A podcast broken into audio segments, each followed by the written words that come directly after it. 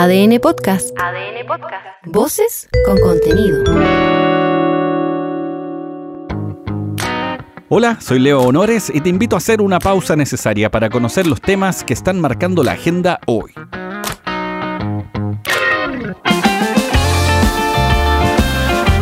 Vaya fin de semana. Un grupo de delincuentes le pegaron al flaco. ¿Convoyan, compadre? ¿Y? En realidad no estaba para nada de broma, fue grave. Le robaron el auto. Pudo ser muchísimo peor. Sí. Además, un periodista que contaba las noticias policiales en televisión atropelló a cuatro personas en Lampa. Miguel Acuña, además, iba cufifo. Chu, te pasaste. Le había puesto. Y no responsabilidad en el estanque. Hola, ¿qué tal? Por si fuera poco, falleció Enrique Maluenda, un crack de la tele de los 80, tanto que inspiró la frase con que abrieron los tres su. ¿Qué tal? Festival. Quizás por tu bullante juventud no te suena, pero solo te diré que pese a que los 80 fueron años oscuros, nada, pero nada supera a Patio Plum, Patio Plum. los Thundercats, Espada del augurio. Quiero ver más allá de lo evidente. Capitán Futuro. Esa era televisión y contenido de calidad. No te conformes con menos. Este millennial es un sin respeto. Pero no todos son malas noticias. La semana es corta y eso es bastante bueno. Me ha hecho larga esta semana. Lo que ha estado bastante bien, además, han sido los Juegos Panamericanos y el interés que genera la opción de ver otros deportes, digo, mucho más, y sorprenderse de que hay, no pocos, buenos y buenas deportistas y en las más diversas disciplinas. Mucho más que la pelota. Claro que hay un deporte que no está, el rodeo. Es que no es deporte. Penita, nanay. Por ejemplo, la tiradora skit Francisca Crobeto sumó la primera medalla de oro en los Juegos Panamericanos de Santiago 2023. Escucha. Eh, nada, increíble, de verdad que un sueño. Nunca pensé que competir en casa iba a ser tan especial, tan emocionante, tan bonito. Y, nunca pensé tampoco que la medalla de oro que me faltaba en Juegos Panamericanos la iba a lograr en, en la edición que tenemos hoy en casa, así que mejor imposible. Otros sumamos medallas, pero de tono morado. En cuanto a polera o camisa caiga en desgracia en una regada sobremesa. Eso es típico chileno, tanto como el chaqueteo, que se encuentra todo malo o que se pone en dificultades a quien quiere hacerse un espacio o destacar. Ponte tú, complicarle los permisos a un deportista que debía compatibilizar su trabajo con su actividad, al punto de perder la pega. No. Es el caso de Hugo Catrileo, pero este insistió a morir con su esfuerzo y logró la medalla de plata en el maratón masculino. A su vez, Claudia Gallardo fue bronce en taekwondo, lo mismo que Aranza Villalón en el ciclismo. Para esta última, eso sí, la medalla tuvo un valor especial al recibirla días después de la muerte de su hermano. Muchas gracias, Chile. Muchas gracias. El apoyo se sintió en la ruta. Muchas gracias al Comité Olímpico, al presidente, a todos. La verdad, muy contenta. Esta medalla de bronce me parece oro, de verdad. De verdad, dejamos todo por el país en la cancha. Muchas gracias. En el fútbol, la selección chilena femenina derrotó por la cuenta mínima a Paraguay en el inicio de su participación de los Panamericanos y la selección de voleibol logró un triunfo también marcando un hito.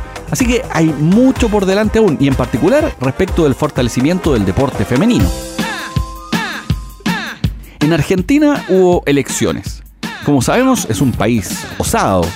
No hay problema en pedir plata al Fondo Monetario Internacional, no pagar después y luego volver a pedir nuevamente. ¿Mañana asadito? Asadito, corderito. Si es que se va a tener elecciones de infarto, es con todo. No hay espacio para medias tintas. Todo, todo. Los candidatos que van a la segunda vuelta son el oficialista Sergio Massa y Javier Milei del movimiento La Libertad Avanza. Ambos tuvieron 30% y fracción en los sufragios. No hubo una mayoría, pero sí una diferencia de algunos puntos de masa que eventualmente podría capitalizar. Eso si es que logra captar votos macristas, pero eso a primeras no se ve tan fácil. Esto dijo después de conocer los resultados. Quiero esta noche también hablarle a los argentinos y argentinas que fueron al cuarto oscuro, pero votaron en blanco.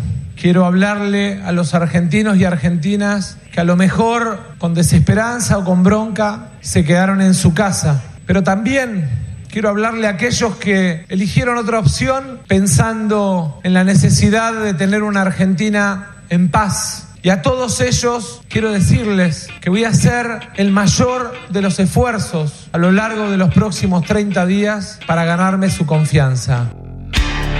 La sorpresa, entre comillas, del proceso es que las encuestas argentinas daban por ganador a Milei, pero incluso en primera vuelta, sin balotaje. Pero eso no pasó. La encuestitis es tan imprecisa aquí como al otro lado de los Andes. O bien, quizás el sentido del espectáculo, el riesgo, el suspenso, es mucho mayor de parte de nuestros vecinos. Esto dijo Milei. Yo hoy vengo a dar por terminado ese proceso de agresiones y de ataques y estoy dispuesto a hacer tabula rasa, barajar y dar de nuevo con el objetivo de terminar con el quiserismo. Porque más allá de nuestras diferencias, lo que tenemos que entender es que enfrente tenemos una organización criminal. Es lo peor que le ha pasado a la Argentina. El próximo 19 de noviembre será la segunda vuelta en Argentina.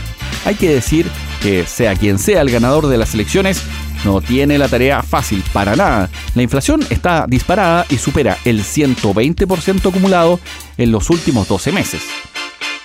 Y hay que afirmar los bolsillos, pero aquí también, porque los economistas proyectan una nueva alza en el precio de los combustibles. Esto ya no nos sorprende nada. Oh, qué sorpresa. Qué sorpresa. Será la quinta en dos meses y medio. Para mejorar tu día tienes que saber que con esto se acumulan 121 pesos de alza. Haciendo un cálculo rápido... ¿Pero con calculador o no? Podríamos decir que llenar un estanque de 35 litros pasó de poco más de 41 luquitas a 45. Puta que está caro, weón. Eso en unas pocas semanas. Este es el profesor asociado de la Escuela de Negocios y Economía de la Pontificia Universidad Católica de Valparaíso, Félix Modrego. Por el lado de la producción, el mayor riesgo que se ve en el corto plazo es una posible escalada del conflicto en Medio Oriente, que pudiera llevar a un involucramiento más directo de grandes países productores como Irán y Arabia Saudita. Si hubieran incursiones bélicas que tuvieran lugar en estos países, eso podría llevar al daño a instalaciones petrolíferas o a infraestructura de transporte, con la consiguiente reducción de la oferta de petróleo, lo que haría subir los precios internacionales. Otro elemento a considerar es el dólar porque sigue sobre los 900 pesos. Y ojo, que pensando en fin de año, esto repercutirá en las vacaciones y productos importados también. Atención con eso, en particular con los encargos al Polo Norte en diciembre.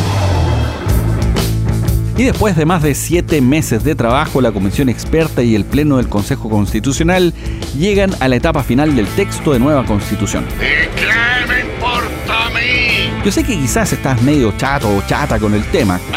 ¡Me da lo mismo! ¡Váyanse a la mierda! Según las encuestas, incluso una parte importante de la población no está ni ahí, ni al lado, ni cerca de interesarse. Pero considera que cuando uno se desentiende de temas importantes es cuando nos pasan goles. Y de eso sabemos bastante. Oye, pero con Google cualquiera sabe. Ahora con la votación de la propuesta de la comisión mixta, tenemos a la vista el resultado. En el capítulo siguiente te cuento el detalle. Leo arruinando el espectáculo. Soy Leo Honores y esta fue una pausa necesaria. Ya sabes cómo va el día. Comparte este capítulo o escucha los anteriores en adn.cl, sección podcast, en podiumpodcast.com o donde escuches tus podcasts.